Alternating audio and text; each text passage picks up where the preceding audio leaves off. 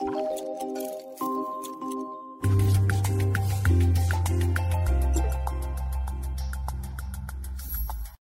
collègues, chers consoeurs et chers confrères, chers professionnels de santé et membres de la filière des maladies auto-immunes et auto-inflammatoires rares de l'adulte, je suis Marc-André, PUPH, chef du service de médecine interne de l'hôpital Gabriel Montpied au CHU de Clermont-Ferrand.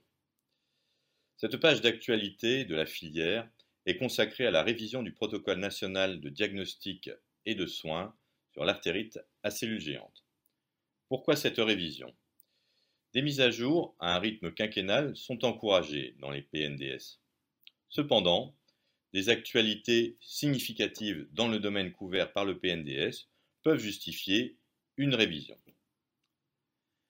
Après avoir rappelé la genèse de ce PNDS et ses objectifs, nous montrerons sur quels éléments porte cette actualisation de 2020 et les raisons de celle-ci. Les recommandations françaises de 2016 représentent le socle de ce PNDS. Elles ont été élaborées par le groupe d'études français des artérites des gros vaisseaux, le GEFA, et publiées en 2016. Depuis le début, ces travaux se sont déroulés sous l'égide de la filière FAI2R. Entre 2014 et 2016, des membres du GEFA ont élaboré une méthode de sélection des sujets d'intérêt avec leurs objectifs dans le domaine de l'artérite à cellules géantes et ont rédigé ces sujets dont la formulation devait retenir, in fine, un niveau d'approbation suffisant. 15 sujets ont été retenus, allant de la terminologie au traitement, en passant par les éléments du diagnostic. Le groupe s'est ensuite remis au travail, dès la publication des recommandations françaises, pour confectionner le PNDS sur l'artérite à cellules géantes. Comme c'est l'usage, des collaborations d'horizons plus vastes ont été sollicités sous forme d'un groupe de travail multidisciplinaire, que ce soit dans le domaine médical, avec des médecins généralistes, des gériatres, des internistes, des ophtalmologistes, des médecins vasculaires, des rhumatologues, ou bien dans le domaine associatif. L'exercice est un peu différent de celui des recommandations, puisqu'il s'agit d'un outil qui est destiné à l'ensemble des professionnels de santé, médecin ou non, spécialiste en médecine générale ou dans d'autres spécialités dont le domaine d'exercice et d'expertise inclut l'artérite à et qui doit donner un état des lieux sur la prise en charge de l'artérite à sans se, prétendre euh, toutefois exhaustif.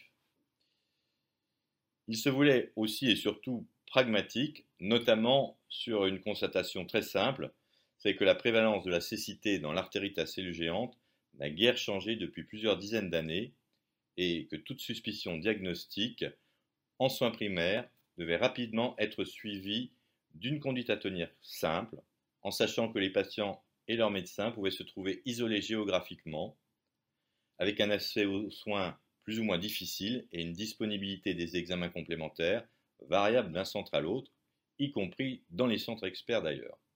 Ainsi, un algorithme a été défini. Voyons à présent en quoi consiste au juste cette actualisation. Eh bien, la principale modification apportée à ce PNDS sur l'artérite à cellules géantes concerne la prise en charge thérapeutique. Lors de la parution du PNDS en 2017, et bien sûr a fortiori des recommandations qui étaient antérieures, les corticoïdes étaient les seules molécules à avoir l'autorisation de mise sur le marché dans l'artérite à cellules géantes.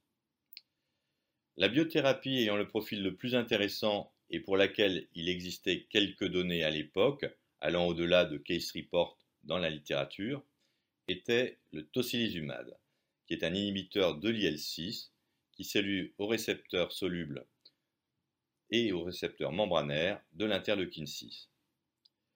Certes, la molécule apparaît d'ores et déjà dans le PNDS initial, mais l'étude GIACTA, une étude prospective randomisée de plus grande ampleur, n'était pas encore parue puisqu'elle n'avait été présentée que sous forme de communication orale en novembre 2016 à l'American College of Rheumatology. Bien sûr, la publication de cette étude, dont le premier auteur est G. Stone sera ultérieure et permettra d'ailleurs l'obtention d'une AMM pour le tocilizumab dans l'extension d'indication artérite géantes, ceci en septembre 2017, puis un avis favorable de la Commission de la transparence en septembre 2018. Il s'agit donc du deuxième type de molécule ayant l'autorisation de mise sur le marché dans cette indication, l'artérite à cellules géantes, et le PNDS se devait de tenir compte de cette nouvelle donnée. Brièvement, cette étude a comparé dans sa phase initiale les patients randomisés dans quatre bras, deux avec une corticothérapie dégressive en 26 ou 52 semaines plus placebo, et deux sous prednisone dégressive en 26 semaines, plus tocilizumab 162 mg en sous-cutané, une fois par semaine ou toutes les deux semaines. Près de la moitié des patients étaient des rechuteurs, ce qui est un élément à noter, et certains recevaient aussi du méthotrexate. Le taux de rémission sous tocilizumab était significativement supérieur par rapport au placebo. On rappellera que la rémission biologique n'est pas bien évaluable sur le paramètre de la CRP, qui est particulièrement bloqué par l'anti-IL6, et que la surveillance biologique inflammatoire est plus délicate sous tocilizumab. Cette étude, menée selon une méthodologie rigoureuse, a montré une efficacité significative du tocilizumab par rapport au placebo pour le critère principal des rechutes et le critère secondaire de l'épargne cortisonique. La question qui s'est posée au groupe de la rédaction du PNDS, au-delà des preuves d'efficacité des conditions d'une étude pour la démontrer, était celle du positionnement du tocilizumab dans la stratégie thérapeutique de l'artérite à cellules géantes. Plusieurs éléments de réponse ont été avancés. Tout d'abord, environ 60% des patients obtiennent une rémission qui est durable de leur artérite à cellules géantes avec une corticothérapie générale et tous n'ont pas d'effet secondaire de cette dernière, heureusement. Deuxièmement, on ne connaît pas de facteur prédictif clair de rechute de l'artérite à cellules qui pourrait permettre d'identifier une population cible à laquelle on pourrait proposer d'emblée un traitement adjuvant. Troisièmement, certains patients sont par contre d'emblée identifiables comme un risque de complication d'une corticothérapie, comme ceux ayant un diabète compliqué et ou mal équilibré, des troubles psychiques sévères, une ostéoporose fracturaire, une hypertension artérielle mal contrôlée, voire une insuffisance cardiaque congestive. Enfin, 40% des patients récidivent une ou plusieurs fois, avec parfois une corticodépendance de trop haut niveau et des doses cumulées de corticoïdes importantes, et jusqu'à l'émergence du tocilizumab, seul le méthotrexate avait montré un bénéfice en termes d'épargne cortisonique dans une méta-analyse. Pour les membres du groupe de rédaction, en l'état actuel des connaissances, le positionnement judicieux du tocilizumab est apparu comme celui d'un traitement adjuvant, d'emblée chez les patients pour lesquels l'épargne cortisonique est un enjeu majeur, d'autant que la molécule est détentrice d'une AMM désormais, et aussi au cours du suivi chez les patients rechuteurs ayant une corticodépendance supérieure ou égale à 7,5 mg par jour et ou une mauvaise tolérance de la corticothérapie. Ces critères ont d'ailleurs aussi été retenus par la commission de transparence. Autre point, la durée du traitement a été fixée à 12 mois en l'absence de rechute, ce qui correspond aux conditions de l'étude GIACTA pour le tocilizumab. La durée du traitement adjuvant par méthotrexate a également été précisée, entre 12 et 24 mois, dans cette révision.